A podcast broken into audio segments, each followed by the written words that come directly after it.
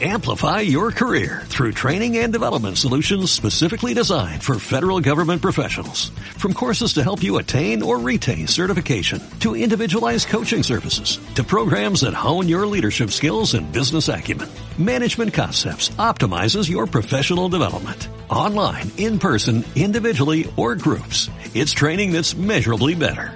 Learn more at managementconcepts.com. That's managementconcepts.com.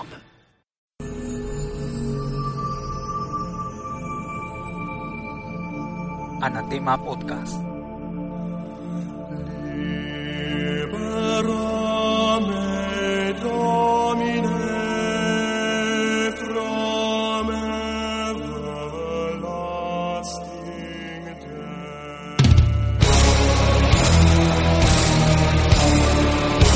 ¿Qué crees que soy traidor a la democracia? Los 60.000 muertos no están en los discursos. América Latina es la región más violenta del mundo y la región más desigual del mundo. Hay una relación entre la desigualdad y la violencia. Anatema Podcast.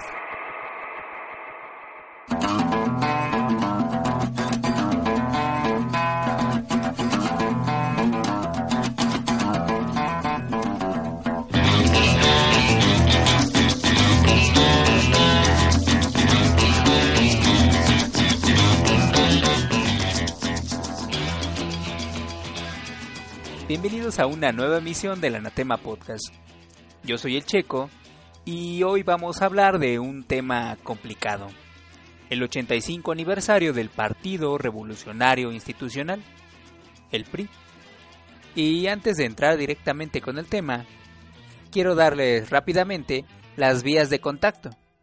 En Twitter me encuentran como arroba anatema podcast, en Facebook, en la página del mismo nombre y en el blog anatema-podcast.blogspot.com. Ahí pueden hacerme llegar sus dudas, sus críticas, sus quejas y hasta mentadas de madre si quieren. Eh, ya lo saben. bueno, como saben, para grabar más seguido el podcast y volver a tener presencia, el formato del programa ya no va a ser el de una revista. Más o menos cada 15 o 20 días vamos a hacer el esfuerzo por tenerles noticias, filosofía, temas de actualidad, algo de literatura, etc., en episodios de no más de una hora.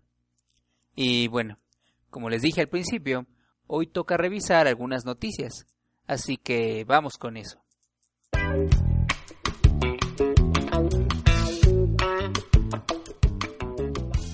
El pasado 4 de marzo de este 2014, los priistas celebraron el 85 aniversario de su partido político, el Revolucionario Institucional, mejor conocido simplemente como el PRI, y lo celebraron como hacía décadas que no lo celebraban, en su sede nacional en el Distrito Federal, con la asistencia de gobernadores, legisladores, alcaldes y, lo más importante, con la presencia del presidente Enrique Peña Nieto y miembros de su gabinete.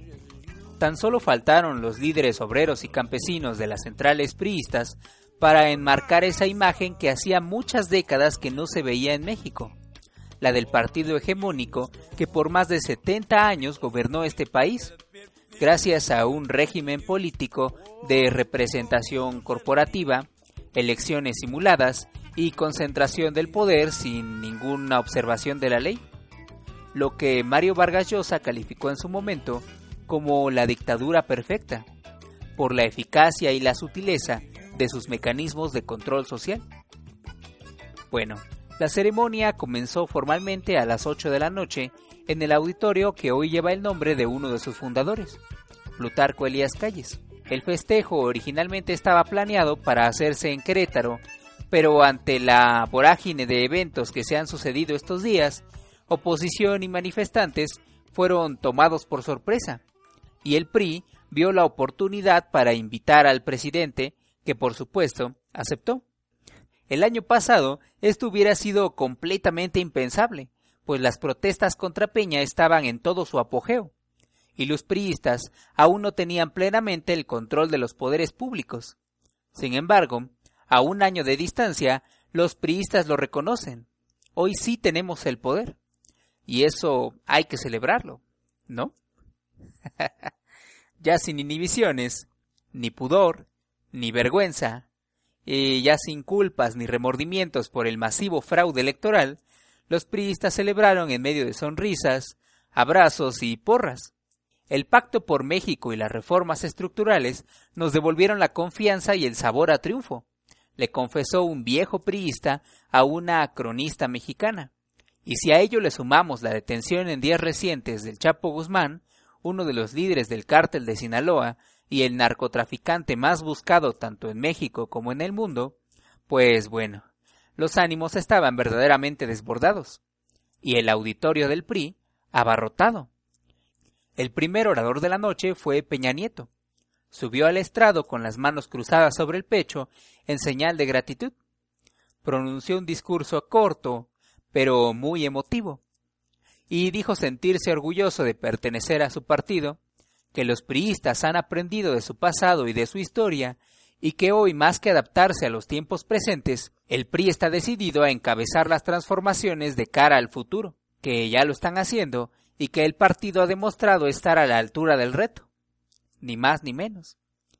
El siguiente orador, el último de la noche, fue César Camacho, exgobernador del Estado de México y presidente del PRI, quien dio por buena la nueva sana cercanía del presidente con su partido, en una clara referencia a la sana distancia que proclamó Ernesto Cedillo, el anterior y último presidente del PRI en el siglo pasado. El último, de hecho, que gobernó con la complicidad de las instituciones del Estado mexicano, gracias al clientelismo, la corrupción, el fraude, la represión y la censura. Y bueno, ¿cómo deberíamos interpretar estos hechos? ¿Cómo deberíamos ver que los promotores del neoliberalismo y la dictadura perfecta hoy celebren públicamente su triunfo y su futuro? ¿Estamos ante un nuevo PRI?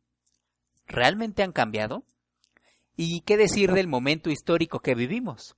¿Cuál es el papel del partido y del gobierno priista en los últimos procesos que hoy ocurren? Apertura comercial, privatización de recursos e industrias estratégicas, acumulación de capitales y desigualdad económica, pobreza, inseguridad, violencia, etcétera, etcétera. Vamos a una pausa y volvemos para platicar de todos esos temas.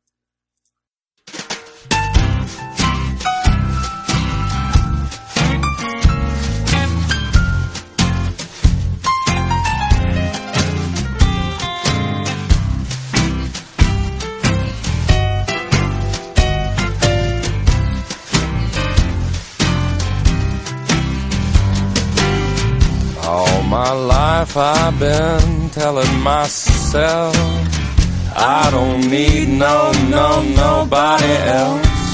I'm sitting here thinking, sitting here drinking about you. I look in a mirror and all that I see is one crazy lonely sucker looking back at me. I'm sitting here thinking, sitting here drinking about you. I'm just a man on a mission trying to make some decision. Oh, what am I gonna do? Cause I ain't going nowhere if I can't be somewhere with you. Boo, boo, boo. I'm sitting here thinking, sitting here drinking about you. Uh, play it, my brother.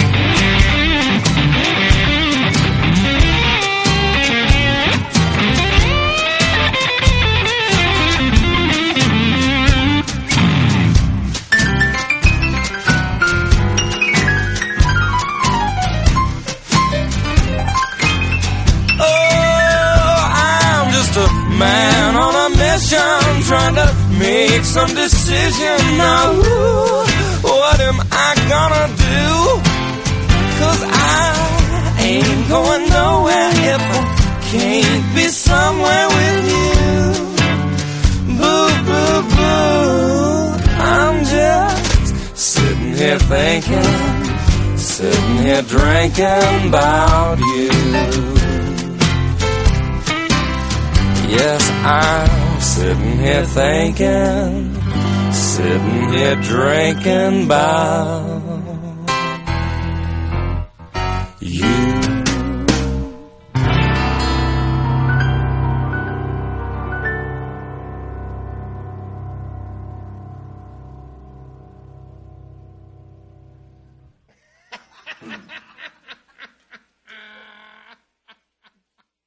Bien. La historia del partido está tan vinculada a la Revolución Mexicana y tan vinculada a la figura del presidente de la República que muy seguramente voy a cometer grandes omisiones.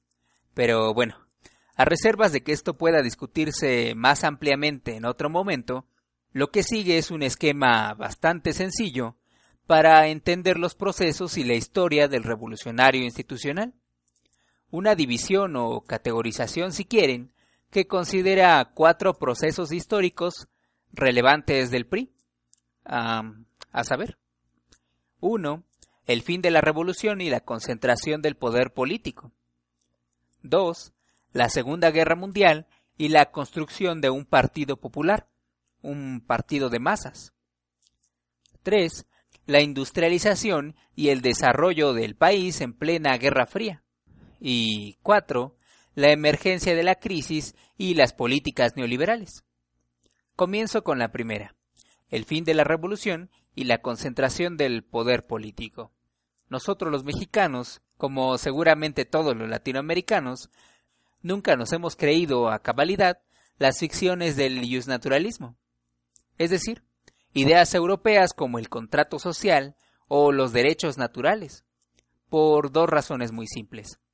Nuestro pasado de explotación como colonias de los imperios capitalistas y nuestra herencia revolucionaria. En otras palabras, los mexicanos somos hijos del realismo político. Sabemos que la ley es instrumento de los poderosos y que la fuerza de las armas impone su obediencia, no nuestro consentimiento. Por eso, en términos generales, somos bastante desconfiados. En especial los poderosos, que siempre dudan de la cooperación o la lealtad de sus colaboradores. Pero bueno, hablando del siglo pasado, después de que los revolucionarios mexicanos acabaron con Huerta, ningún grupo armado estaba dispuesto a entregar sus armas ni a someterse al poder del grupo en el gobierno, o por lo menos no tenían planeado hacerlo, sin algún tipo de concesión. Por eso la Constitución de 1917 adquiere rasgos tan característicos como la educación socialista, porque como tal se entendía la educación pública, laica, gratuita y obligatoria, o como la ley del trabajo, innovadora en su momento, pues introdujo cosas inéditas como jornadas laborales, salarios mínimos, etc. Bueno, había que hacer concesiones con las bases populares del movimiento revolucionario en su mayoría bases campesinas que formaron el nuevo ejército mexicano, como sucedió con las tropas de Pancho Villa, o que se incorporaron a la nueva burocracia en todos sus niveles, como sucedió con las tropas de Carranza y Obregón, donde había más presencia de clases medias.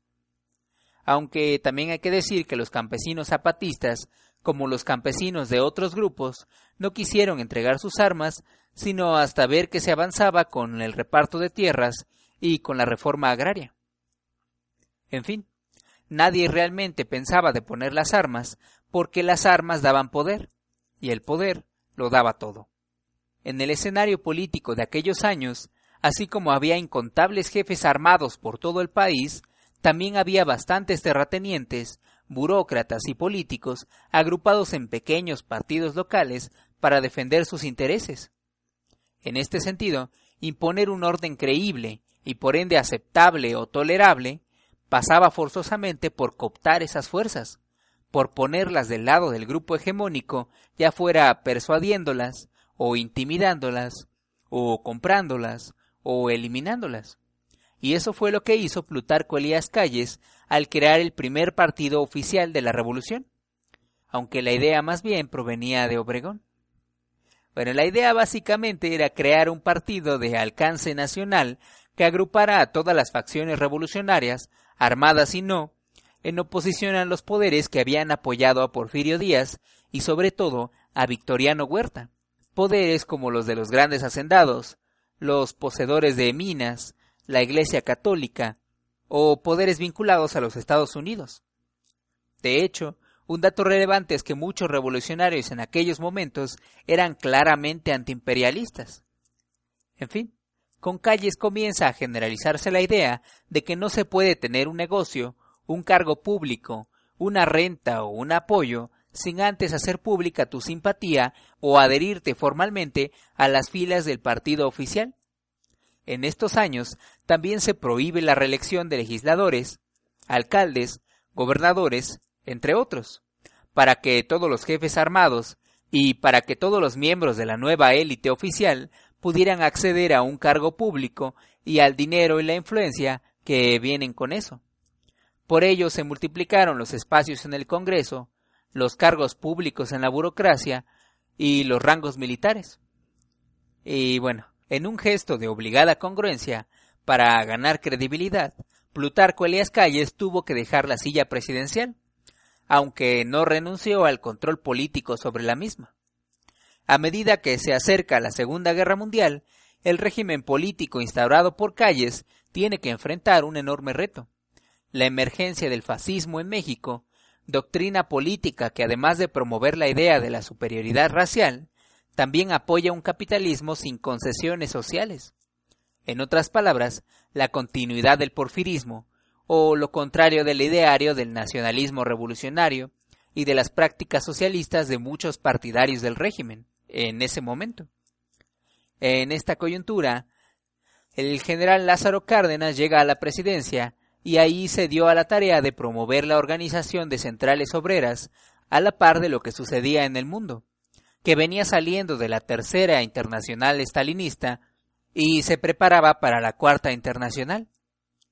En otras palabras, el movimiento obrero en México nació como un apéndice de la presidencia federal.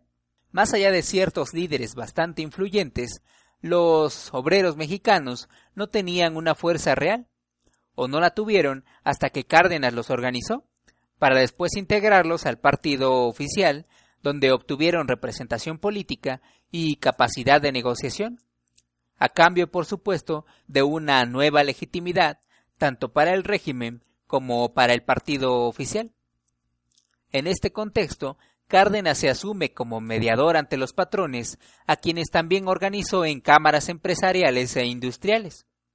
Coincidentemente, los conflictos laborales con las petroleras norteamericanas e inglesas llegaron a tal punto que Cárdenas ordenó la expropiación de las empresas y la nacionalización del petróleo, dos hechos de gran trascendencia que colocaron a México en el mapa internacional. De la misma manera, Cárdenas impulsó una novedosa reforma agraria que daba salida tanto a las inquietudes comunitarias de los campesinos como al interés de los grandes hacendados por retomar sus actividades de exportación para satisfacer la demanda de Estados Unidos. Demanda impulsada evidentemente por la guerra, cuyo desenlace era inminente. Así, México se posicionó en un terreno intermedio entre el fascismo y el socialismo, asumiendo una actitud neutral, apoyando a los Estados Unidos por determinantes geopolíticas, asumiendo incluso su discurso democrático y anticomunista, pero mostrando independencia y soberanía nacional y construyendo un partido de masas multiclasista bajo una política de unidad nacional. Sin embargo, el giro socialista de Cárdenas generó otro gran desafío, la ruptura con sectores importantes del partido, de nueva cuenta apoyados por Estados Unidos y por el fascismo. Así, para asegurar la estabilidad y la permanencia del régimen, y para evitar caer de nueva cuenta en otra guerra civil, el presidente llamó a cerrar filas y adherirse a su política de unidad nacional, al tiempo en que las élites neutralizaban a los disidentes tanto por la vía política como por la vía armada, es decir, permitiéndoles contender primero por la presidencia en elecciones fraudulentas y luego combatiendo a los inconformes con toda la fuerza del Estado. Y bueno, tras todo esto, a Estados Unidos no le quedó más remedio que aceptar la continuidad del régimen revolucionario mexicano, pues para ellos era mejor tener un aliado socialista que un conflicto armado a las puertas de sus fronteras, de cara a la guerra con las potencias del eje. Sin embargo, Cárdenas debía abandonar su radicalismo y dejar el poder. Así nacieron entonces dos tradiciones representativas del viejo régimen mexicano, el derecho del presidente de elegir a su sucesor y la organización de elecciones aparentemente democráticas para legitimar a ese sucesor. En este contexto podemos hablar ya de una tercera etapa del partido, en donde el desarrollo se vuelve el gran proyecto político nacional, en un escenario internacional marcado por la Guerra Fría. Para guardar las apariencias, el régimen priista adopta el discurso de la democracia, reconociendo la existencia tanto del Partido Comunista como del Partido Acción Nacional, el partido donde encontró cobijo el fascismo mexicano, aunque habría que decir que el PAN era un partido liberal en sus inicios. Bueno, y así es como ocurre el milagro mexicano, un crecimiento sostenido de hasta 7% del PIB debido a la tecnificación del campo y a la política de sustitución de importaciones. Y ya para concluir, la última etapa del partido y del régimen al que servía se dio a la par de la crisis petrolera de los años 70 y de la llamada segunda ola de movimientos revolucionarios en América Latina. Y aquí hay que señalar un hecho importantísimo. Mientras la mayoría de los países latinoamericanos vivió momentos de tensión, movilización electoral, giros socialistas, experimentos comunistas, golpes de Estado, dictaduras militares, guerrillas urbanas y campesinas, censura y salvaje represión, en México todo esto se dio a una escala tan reducida que su impacto nunca puso en riesgo la estabilidad del sistema. De hecho, hasta hoy la opinión generalizada es que los mecanismos tradicionales de cooptación sistemática y represión selectiva tuvieron gran eficacia para neutralizar a la oposición y para retener el apoyo de las clases medias, por al menos otras dos décadas. Aunque, claro, nada es para siempre. En el momento en que el régimen tocó el bolsillo de los capitalistas, la cosa cambió. Al agotarse el modelo de desarrollo mexicano, y al estabilizarse los precios internacionales del petróleo, el país se vio de pronto hasta el cuello de deudas y sacudido por devaluaciones. Y las diferencias en lo relativo a la política económica rompieron el consenso entre la élite mexicana. Por un lado, un grupo de empresarios tomó por asalto el PAN para luchar por la presidencia y proteger sus intereses, y por otro lado, un grupo importante de priistas salió del partido luego de verse marginados por la facción de los tecnócratas de ideología neoliberal. De ahí a la fecha, en México vivimos un proceso como de 20 años de reformas electorales que por momentos relegaron al partido del régimen a un segundo plano, en las llamadas alternancias, pero sin proscribirlo ni reducir su influencia. Al contrario, la oposición adoptó las mismas prácticas clientelares del PRI, las mismas trampas, las mismas tranzas. ¿Y dónde está la oposición ahora que el PRI logró darles la vuelta? Colaborando con ellos. Definitivamente no hay memoria, ni principios, ni mucho menos ideas. Hoy no hay mucha diferencia entre los priistas y las facciones más pragmáticas de todos los demás partidos. En esencia, piensan lo mismo, dicen lo mismo y hacen lo mismo. Y no sé por qué. A lo mejor tiene que ver con la formación política, con la educación, con la cultura política, con los incentivos del sistema político, con los usos del sistema jurídico, o a lo mejor como la mayoría de los priistas, pues son unos culeros, ¿no? a lo mejor el problema es una combinación de todas estas cosas. O no sé, a lo mejor es una cosa todavía mucho más profunda. Una crisis civilizatoria que atraviesa ejes como la disponibilidad de alimentos, agua, energéticos y espacios donde se pueda vivir en paz, en un mundo en el que definitivamente somos demasiados. En fin, si el PRI como otros partidos impulsa una agenda neoliberal, una agenda de apropiación, privatización y exclusión de los recursos más importantes para la vida humana, para concentrar todos esos recursos en las manos de unos cuantos oligarcas, mm, ¿qué podemos hacer? ¿Qué podemos esperar? ¿Se han puesto a pensar en ello? bueno, se los dejo de tarea.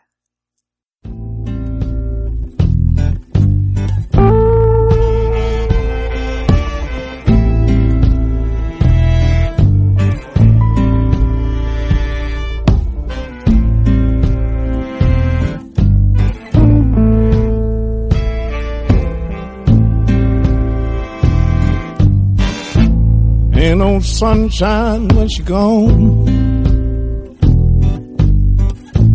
It's not warm when she's away. Ain't no sunshine when she gone. She's always gone too long. Anytime she goes away.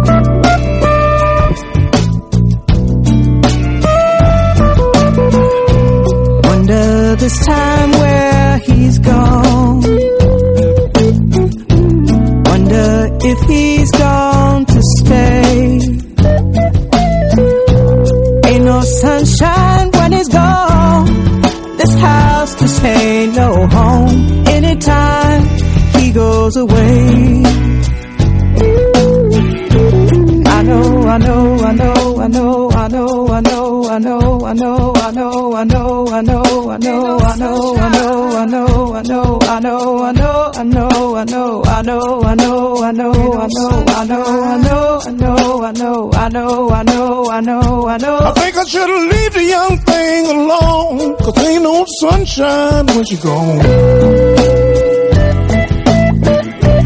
Ain't no sunshine when she gone. Only darkness every day. Ain't no sunshine when she gone. This house just ain't home. Anytime she goes away. Time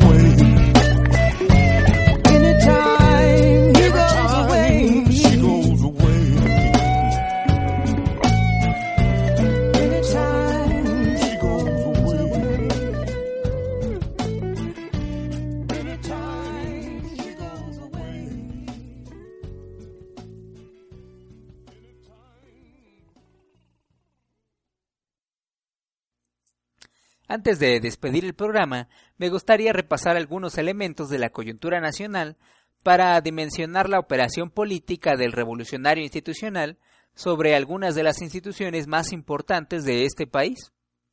En primer lugar, el Pacto por México, ejercicio de cooptación de las facciones más pragmáticas de la oposición, en donde se les invitó a formar parte de negociaciones secretas y mientras el gobierno del PRI les ofrecía concesiones a cambio de sacar adelante las reformas estructurales o de segunda generación, que da igual, son neoliberales, instituciones financieras internacionales lanzaban toda una serie de amenazas para intimidar a la clase política, como que no íbamos a crecer, o que el peso se iba a devaluar, o que íbamos a enfrentar una gran crisis si no se aprobaban esas reformas. Claramente un chantaje. Otro hecho en donde se ve claramente el trabajo del PRI es en la reforma educativa y la cooptación del CENTE, el sindicato de maestros más grande de América Latina y uno de los viejos pilares del voto corporativo del PRI. En el 2000 Cuando el PRI perdió la presidencia, el sindicato se salió del partido y comenzó a jugar por su cuenta. Adquirió una gran influencia no solo en el plano educativo, sino en toda la vida política nacional, pues muchas veces se convirtió en el factor que decidía el triunfo o la derrota de un alcalde, un gobernador e incluso un presidente, como sucedió con Calderón. Bueno, ¿qué han hecho los priistas? Encarcelaron a su líder, la señora Elbaster Gordillo, y promovieron una reforma educativa para recuperar el control sobre ese sindicato, ya que ahora la presidencia tendrá el control sobre las plazas de los maestros en cantidad y salarios, en lugar del CENTE. En tercer lugar, la cruzada contra el hambre. Desde el principio fue bastante obvio que este programa asistencialista no estaba dirigido a los más pobres del país, los que de verdad se mueren de hambre, sino a los estados en donde había elecciones de aquí al 2015. De modo que lo que estamos viendo no es una política social, sino una política de clientelismo de Estado, es decir, el darle cosas a la gente, regalarle comida, para luego condicionar ese apoyo a cambio de su voto. Ni más ni menos. Y si consideramos que cada día vemos más pobres en este país, pues bueno, definitivamente tienes muchísimos votantes potenciales. En cuarto lugar, la reforma de telecomunicaciones. Esta reforma se nos presentó como un gran golpe contra los monopolios más influyentes del país, es decir, un golpe contra Televisa y contra Carlos Slim. Pero no, en realidad no fue así. La verdad es que había fuertes presiones por abrir estos sectores al mercado internacional, y esa es la meta de la reforma. Pero se va a hacer poco a poco y sin perjudicar especialmente a esos dos consorcios, que por otro lado desean también expandirse a nuevos mercados ahora que las posibilidades tecnológicas se lo permiten. Quieren entrar a la telefonía fija y móvil, al Internet de banda ancha, a la televisión de paga, a la televisión pública, etcétera, etcétera. Además, como apuntan por ahí, el número de anunciantes mexicanos es hoy tan pequeño que muy probablemente televisoras y productoras terminarían siendo financiadas con recursos públicos. Vivirían de la publicidad oficial. Y esa dependencia se traduciría en control político del Estado o, en otras palabras, en propaganda y censura. Sin embargo, lo peor no es eso. La ley también abre el camino para el espionaje de Estado y para la censura en Internet lo cual significaría el fin de la privacidad y la posibilidad de represión a muchísimos niveles. En fin, en quinto lugar, la reforma política. Y aquí lo que se pretende, a mi modo de ver, es cerrar aún más los espacios de representación política a beneficio de una élite partidista claramente coludida. Por eso se cambian las reglas de competencia electoral y se cambia también a la autoridad electoral en su conjunto e incluso se abre la posibilidad de que la autoridad central, la autoridad federal, eh, intervenga en las elecciones estatales y municipales, eh, excluyendo a otras autoridades. De modo que volvemos a los años en que el PRI ponía candidatos y las elecciones eran un gran fraude y no había posibilidad de competencia. Y si no me creen, pues prepárense porque lo van a ver en 2015. Ahí está otro símbolo del regreso del PRI. En sexto lugar, control de la burocracia e impunidad. En la Administración Pública Federal estamos viendo dos cosas importantes. El relevo de funcionarios para poner a gente del PRI y el rediseño de las instituciones para centralizar aún más el poder político. Ahí está el caso, por ejemplo, de la Policía Federal, que será absorbida en breve por la Gendarmería Nacional, que es básicamente una policía con un único mando el mando federal. Y bueno, otro ejemplo lo vemos con la Comisión Anticorrupción, que no será otra cosa sino un instrumento para que la presidencia pueda controlar a la burocracia, decidiendo en última instancia a quién darle continuidad y a quién darle impunidad. En ese sentido, otra institución capturada por estas élites es la Comisión de Derechos Humanos, que, si se fijan bien, no dice nada sobre los desplazados por la guerra de los narcos, y de hecho boicotea estudios serios internacionales sobre los derechos humanos en México. como para oscurecer el hecho de que el gobierno protege a los criminales y se asegura de que el dinero que deja la droga ingrese a la economía. Y bueno, ya por último, la joya de la corona. 7. La apertura del sector energético. Eh, ya hablé de eso en otro momento, y aquí no quiero explayarme, pero sí quiero dejar claro que ahí es donde más se evidencia para quién trabaja este partido y qué intereses beneficia. Los de Estados Unidos y los de la oligarquía transnacional, no los de los mexicanos. En fin, como habrán podido notar, son muchos los espacios en donde el PRI trata de imponerse a la voluntad de los mexicanos, ya sea comprando nuestro voto, chantajeándonos, censurándonos o despojándonos de nuestros recursos energéticos, agua, tierra, etc. Ah, pero bueno, yo quiero creer que no todo está perdido. Yo quiero creer que aún tenemos alternativas. Ahí viene Morena, por ejemplo, aunque le estorba y muchísimo López Obrador y toda su parentela. Ahí vienen también varios partidos locales que son auténticas expresiones ciudadanas para combatir problemas locales. Ahí están también varios movimientos sociales contrarios a la política federal en general y a la política energética en específico, desde los nacionalistas hasta los ambientalistas. Y ahí están las organizaciones comunitarias autónomas, como los zapatistas o Cherán. Lo que quiero decir con todo esto es que sí hay alternativas, sí hay ideas, sí hay gente trabajando en ello, de modo que acerquémonos a ellos Escuchemos sus críticas y sus propuestas. Veamos si nos convencen y trabajemos a su lado por la reconstrucción de nuestros pueblos, nuestras ciudades, nuestro país y nuestro mundo. Hagamos juntos un mundo en el que quepan muchos mundos, como decían los zapatistas, porque a final de cuentas nada está escrito aún. Simplemente no perdamos la esperanza. bueno. Así concluimos este difícil episodio y nos vemos en unos 15 o 20 días para otro nuevo programa del Anatema Podcast. Saludos y pásenlo bien.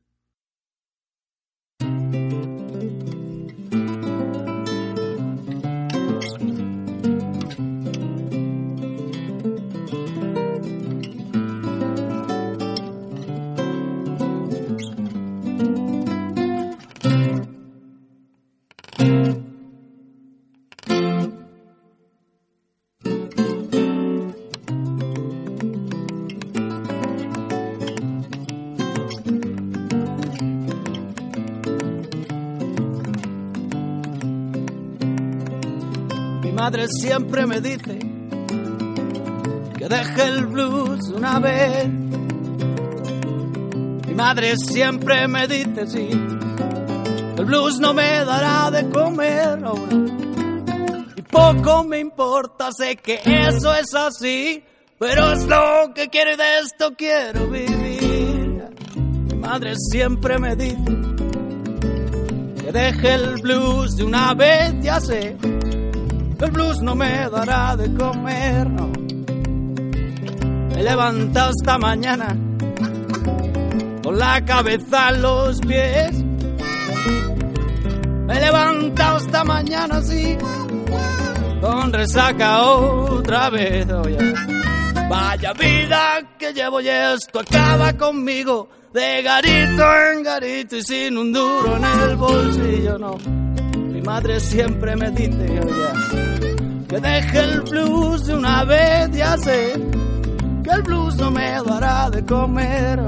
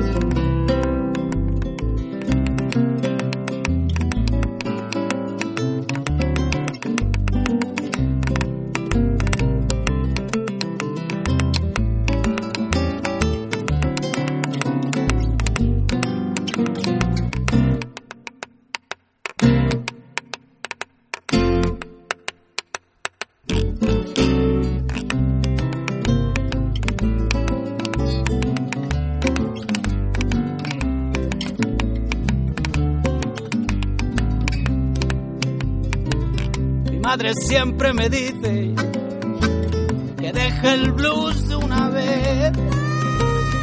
Mi madre siempre me dice que el blues no me dará de comer.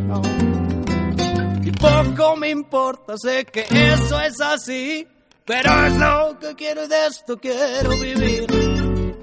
Mi madre siempre me dice que deje el blues de una vez, ya sé. El blues no me dará de comer, ya sé. Que deje el blues de una vez.